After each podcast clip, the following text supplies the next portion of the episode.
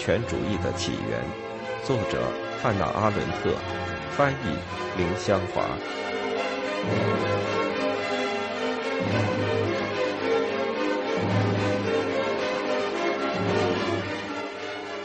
第三部，极权主义，第十章，无阶级社会。一群众，在一般的极权主义运动，特别是其领导者的名誉方面，其特点是令人吃惊的迅速被遗忘，令人吃惊的轻易被取代。这种特点是任何事物都无法与它相比的。斯大林多年来苦心经营，通过艰难的宗派斗争和无边的特权所完成的一切。至少借用了前任的名义，即以列宁的接班人的身份使自己合法化。斯大林的后继者则尝试不借用他们的前任的特许名义。尽管斯大林花了三十年时间才控制了列宁时代尚未出现的宣传机器，来使自己的名字不朽。希特勒的情形也相仿，他在自己的一生中发挥了他的魅力。据说谁都会受到他的影响，但是在他战败并死去之后，如今已被人彻底遗忘。他很难再继续发挥作用，即使在战后德国的新法西斯主义和新纳粹主义团体当中。这种短命现象无疑和群众出名的反复无常和以他们为基础的名声必定不长久有关。或许还可以追溯到极权主义运动的那种永恒运动狂。他们只要保持运动，并且使周围的一切也跟着运动，就可以继续掌权。所以，从某种意义上来看，这种短命现象对于已故的领袖们来说，只要他们曾成功的使自己的国民从具体方面沾染了极权主义毒素，那就是使他们可以得意的奖励了。如果说有一种极权主义的个性或性格，那么这种异常的可更改性和缺乏延续性，可谓他的突出的个性性格。所以，如果假设群众的朝三暮四和过于健忘，意味着他们的极权主义心理妄想已被治愈，那将大错特错。这种心理妄想时常表现为希特勒崇拜或斯大林崇拜。事实上，这种心理妄想是难以医治的。还有一种更严重的错误是，由于看到这种短命现象，而忘记了只要极权主义政权还在掌权，只要极权主义领袖们还活着，这种政权就会一直指挥一切，并且得到群众的支持。根据服从大多数人意志的定则，希特勒崛起掌权是合法的。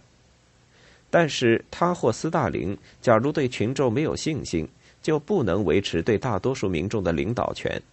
克服许多内外危机，安然度过党内无休无止的发生的无数次内部斗争的难关。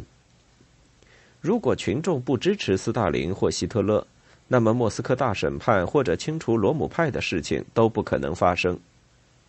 流行的观点认为，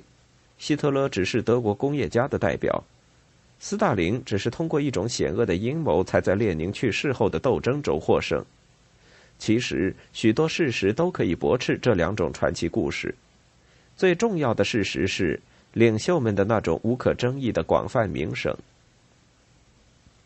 他们的名声也不能归结于娴熟的谎言宣传手法对无知和愚蠢的胜利。因为极权主义运动在执政之前和执政期间的宣传一贯坦率，而且善于撒谎。未来的极权主义统治者通常以吹嘘他们以往的罪行和小心的勾勒他们未来的犯罪计划来开始自己的事业。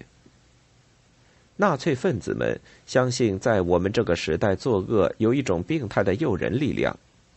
布尔什维克在俄国内外都明确地说，他们并不承认一般的道德标准，这已成为共产主义宣传之本。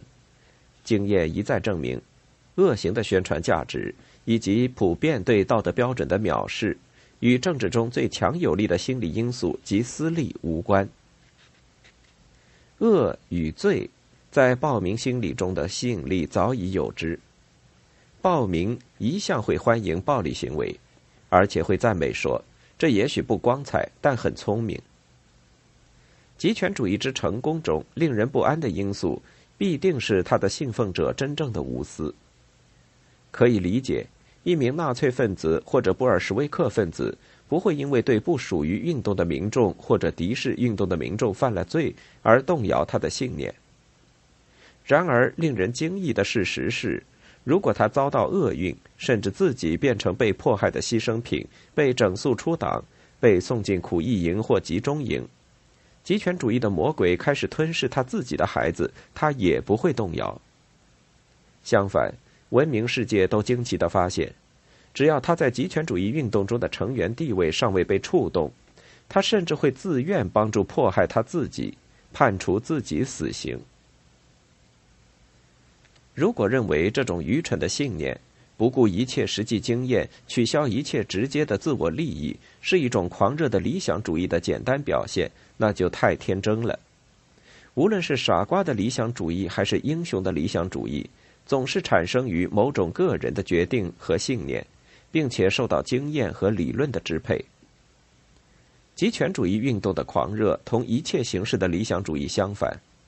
他在危险时将其狂热的信徒弃之不顾，将他们那种有可能挽救运动本身与颓败的残存信念无情抹杀。到这时，这种狂热就冰消瓦解了。但是在运动的组织结构内，只要它还未分化，那么经验或争论都还不能动摇那批狂热的成员，和运动完全认同及完全的服从。似乎摧毁了他们的经验能力，哪怕是折磨和对死亡的恐惧。极权主义运动将目标定在组织群众，并且获得了成功。这个群众并不是像大陆民族国家的旧的利益党派一样的阶级，不是对管理公共事务有观点、有兴趣的公民，像昂格鲁萨克逊国家的政党一样。当其他一切政党都只依靠一部分力量时，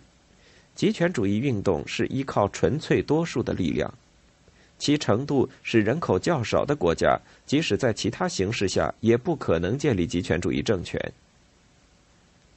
第一次世界大战后，一种反民主的专制主义的半极权主义和极权主义运动横扫欧洲，法西斯主义运动从意大利蔓延到整个中欧和东欧。只有捷克斯洛伐克的捷克部分是显著的例外。然而，即使是墨索里尼，也并未尝试建立一个完全的极权主义政权。他自己只满足于个人专政和一党统治。战前的罗马尼亚、波兰、波罗的海诸国、匈牙利、葡萄牙和弗朗哥的西班牙，产生了同样的非极权主义专政。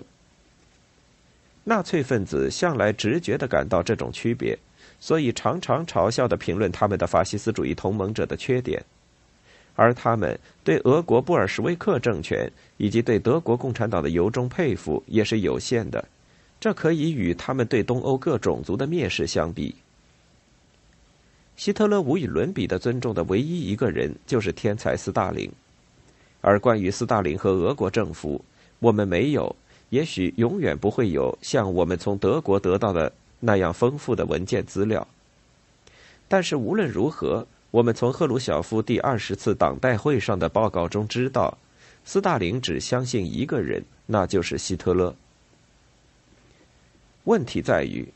在所有这些东欧小国中，极权主义运动带来了非极权主义的专政，所以极权主义的野心目标似乎太大。尽管极权主义运动在夺得政权之前有效地组织了群众，但在绝对攫取了国家之后，又迫使群众中的极权主义潜在统治者纳入更加熟悉的阶级专政或政党专政。事实真相是，这些国家简直不能控制足够的人力资源来实行集权统治，也不能控制内在的人口巨大流失。暴君们。对征服人口更多的领土不抱多大希望，他们在这些小国家里被迫做某种旧式的缓和，以免失去他们要统治的民众。这也就是纳粹直到发动战争、扩张到整个欧洲前夕，在贯彻及无情的手段方面还落后于他的俄国对手的原因。即使是德国民众，其人数也不足以供使这种最新形式的政府得到充分发展。只有当德国赢得战争，他才知道什么是充分发展的极权主义统治。但是，它将会带来的牺牲不仅是对于劣等种族，而且对于德国人自己来说，也都可以从希特勒计划的后遗症中发现和加以评断。在任何事件中。只有在战时，在征服了东欧之后，获得了大量的民众，才有可能建立种族灭绝集中营，德国才能建立真正的极权主义统治。相反，在传统的东方专制土地上，在印度和中国，极权主义统治却有极好的机会。那里几乎有永不枯竭的材料，可以喂养极权统治的那架不断积聚权力、不断毁灭人的机器。更有甚者。那里的人典型的感觉到人口太多，以至于几百年来普遍的蔑视人类生命的价值。人口太多在欧洲还是一种新现象。过去一百五十年间，大规模失业和人口剧增现象并存。政府恐惧普遍的反叛时，并不必然采用温和的或不屠杀人的手段。他们自己国家里的人口减少是一种更严重的威胁。只有在大量群众是多余的，或可以用不引起灾难性后果的方法来减少的地方，集权统治才完全有可能。在那些群众为了某些原因渴望政治组织的地方，集权主义运动就有可能产生。群众并非由于一种共同利益的意识才聚合，他们缺乏一种具体的、明确表现的和有限的实际目标的阶级组合。群众这个术语只用于人民，或者由于人数过众，或者由于漠不关心，或者两者兼具，而不能整合进任何以共同利益为基础的政党、组织、市政府、职业组织、工会。他们潜在的生存于每一个国家，由大量中立的、政治上无动于衷的、从不参加政党、几乎不参加民意测验的大多数人构成。一九三零年后，德国的纳粹运动和欧洲的共产主义运动兴起，他们从群众中招募成员。这些民众明显是冷漠的，其他一切政党都认为他们太麻木不仁、太愚顽，因而不值得注意，所以放弃了他们。结果是，他们的成员中大多数是从未在政治舞台上出现过的人。这就是政治宣传得以引进全新的方法。而毫不关心政治对手的论点。这些运动不仅使自己处于政党制度之外来反对他，而且建立了一种从未达到过、从未被政党制度宠坏过的成员资格制度。所以，他们不需要驳斥对立的观点，一贯选择以死亡为结局，而非以说服为结局的方法。他呼唤出来的是恐怖，而不是信念。他们违背各种产生于深刻的自然、社会或心理的根源，超出了个人的控制范围，因此也超出了理性力量的范围。如果他们真诚的与其他政党竞争，这就会是一种缺点；但如果他们确定了和那些有理由同样的敌视一切政党的人打交道，那就不是一种缺点了。极权主义运动在群众中的成功。意味着对一般民主统治的国家，尤其是欧洲民族国家和政党制度两种幻象的结合。第一种是大多数人积极参与政府，每一个个人都同情自己的或别人的政党。事实上相反，运动显示出政治上中立和无动于衷的群众很容易成为一个民主统治国家里的多数，因此。民主可以根据少数人积极的承认的规划来发挥功能。被极权主义运动炸得粉碎的第二种民主幻想是，这些对政治漠不关心关紧要，他们是真正中立的，无非是构成了国家政治生活中没有意见的背景。别的公共舆论喉舌向来都不能显示的东西，即民主政府有赖于人民的默认和无动于衷的容忍。就像依赖国家中清晰表达意见的机构和组织一样，现在却由极权主义运动来使之显现。所以，当极权主义运动用他们对代议制政府的蔑视来侵犯议会时，他们显得有些矛盾。事实上，他们成功的使一般民众相信议会中的多数是虚假的，并不必然符合国家的现实，由此破坏了政府的自尊和信心。他本来也只相信大多数人的统治，而不相信宪法。经常有人指出。极权主义运动利用并且滥用民主自由，以便废止他们。这不仅仅是领袖们的邪恶聪明和群众的天真愚蠢。民主自由也许是以一切公民在法律面前平等为基础，然而他们只有在公民们属于群体，由群体来代表或者构成一个社会政治阶层时，才获得他们的意义和功能。欧洲民族国家里唯一的社会政治阶层化是阶级制度，它的崩溃当然是晚近德国历史中最富于戏剧性的事件之一。有利于纳粹主义的兴起，就像俄国巨大的农业人口中社会阶层的消失。这种缺乏政治教育的巨大而松弛的体制，几乎无法达到能够采取高贵行动的思想。这有利于布尔什维克推翻克伦斯基的民主政府。希特勒以前德国的条件，在西方世界的发展中，明显的可以显出其危险性。第二次世界大战以后，几乎在所有的欧洲国家内一再重复的发生阶级制度崩溃的情况，而俄国的情况又清楚地指出了亚洲可能发生不可避免的革命变化的趋向。实际上，极权主义运动采取纳粹主义方式，还是布尔什维克主义方式？以种族还是以阶级的名义组织群众，假装遵从生命与自然的法则，还是遵从辩证法与经济学的法则，其实并无多大区别。对公共事务无动于衷，对政治问题漠不关心，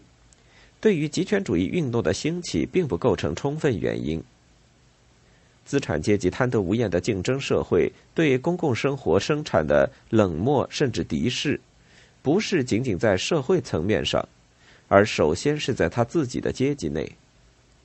当资产阶级满足于成为社会的主要阶级，而没想到取得政治统治时，他乐于将政权留给贵族阶级。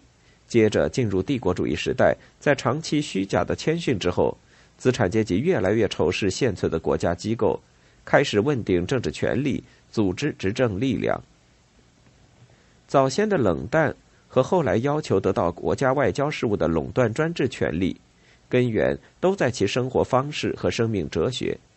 一贯的坚持完全集中于个人的无情竞争中的成败，以致一个公民的职责和责任只能看作是有限的时间和精力的无谓浪费。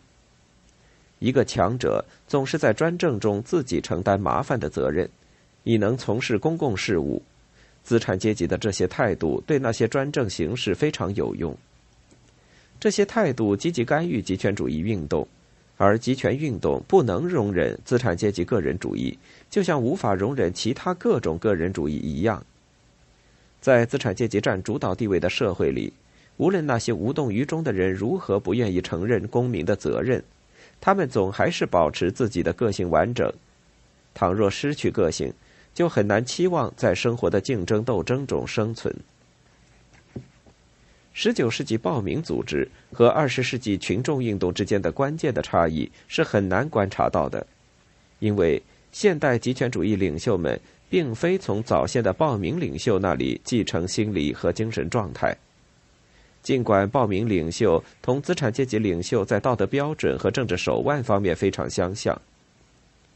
然而。就个人主义作为资产阶级和暴民的生活态度的特征而言，极权主义运动倒是可以准确的宣称，他们是最早的反资产阶级党派。他们在十九世纪的先驱，例如帮助路易·波拿巴上台执政的十二月十日社、德雷福斯事件期间的屠杀集团、俄国屠杀犹太人时的黑色百人团，或者是各种泛运动。都还不曾将其成员逼到完全失去个人要求和野心，或者使他们明白，一个组织可以成功的永远消灭个人的身份，而且不是只在集体的英勇行动片刻。资产阶级占主导地位的阶级社会和它的崩溃后出现的群众之间的关系，不同于资产阶级和资本主义生产的副产品暴民之间的关系。群众与暴民只有一个共同特点，即两者都站在一切社会分支和正常的政治代表性之外。暴民以一种扭曲的形式继承了占主导地位的阶级的标准和态度，而群众则只反映并且多少有些歪曲一切阶级对公共事务的标准和态度。人在群众中的标准不仅仅是取决于，而且首先不是取决于他曾经从属过什么具体的阶级，而是取决于普遍的影响和社会上一切阶级心照不宣和不言而喻的共有的信念。一个阶级中的成员资格虽然比较松散，不像封建社会里的等级和财产不可更改的取决于社会出身，但是一般也由出身而定。只有非凡的天才或命运才能改变。社会地位对个人参与政治产生决定性作用，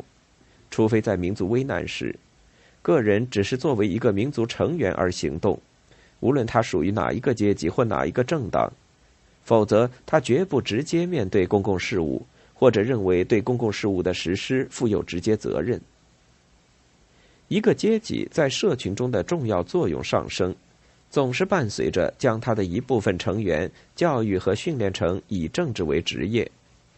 在政府中服务或者在议会中作为阶级代表而获得报酬。大多数人在一切政党和其他政治组织之外，对任何人来说都不重要，对这个阶级或对那个阶级也没什么两样。换言之，阶级成员的资格及其有限的群体义务。和对政府的传统态度阻碍了公民意识的成长，使公民不会感到对政府的统治负有个人责任。只有当阶级制度崩溃，使民众细节与政体的可见和不可见的关系也随之而去时，民族国家居民非政治的特点才会暴露。阶级制度的崩溃意味着政党制度的自动崩溃。这主要是因为这些政党作为利益政党，不再能代表阶级的利益。他们的延续对于各阶级先前的成员具有某些重要意义。这些阶级成员违背意愿的希望恢复他们旧日的阶级地位。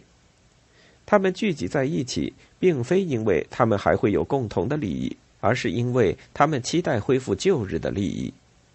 结果是政党在宣传方面越来越带有心理学和意识形态倾向。在政治方法上，越来越带有辩解的和怀旧的倾向。更有甚者，这些政党在不知不觉中失去了中立的支持者。这些人对政治从来不感兴趣，因为他们认为现存的政党没有一个关心他们的利益。所以，大陆政党制度崩溃的最初迹象，不是老党员们的退出，而是从年轻一代中招募新党员未能成功。而且失去了未经组织的群众的默认赞许和支持，他们突然表现冷淡，并且一有机会就到处发表他们新的强烈的反对观点。阶级保护墙的倒塌，将一切政党背后迟钝的大多数人转变为一种无组织、无结构、由愤怒的个人组成的群众。他们之间只有一点共同之处，即朦胧的理解到政党成员们的希望落空了，结果将最受人尊敬的、最鲜明的、具有代表性的社群成员看作蠢人，将现有的一切力量看作是邪恶的，与以往一样愚顽和具有欺骗性。对于这种新的可怕的消极团结的产生，失业工人痛恨现存的以社会民主党为形式的力量。以中央集权的或右翼党派为形式的被剥夺财产的小所有者，以传统的极右派为形式的前中层和上层阶级成员，其实也没有重要结果。这批普遍不满和绝望的群众人数，在德国和奥地利自第一次世界大战以来迅速增加。通货膨胀和失业使军事失败的分崩瓦解局面雪上加霜，促使了这种情势的发展。他们在相关的国家里在人数上占据很大的比例。自第二次世界大战以来，在法国和意大利则支持了极端倾向的运动。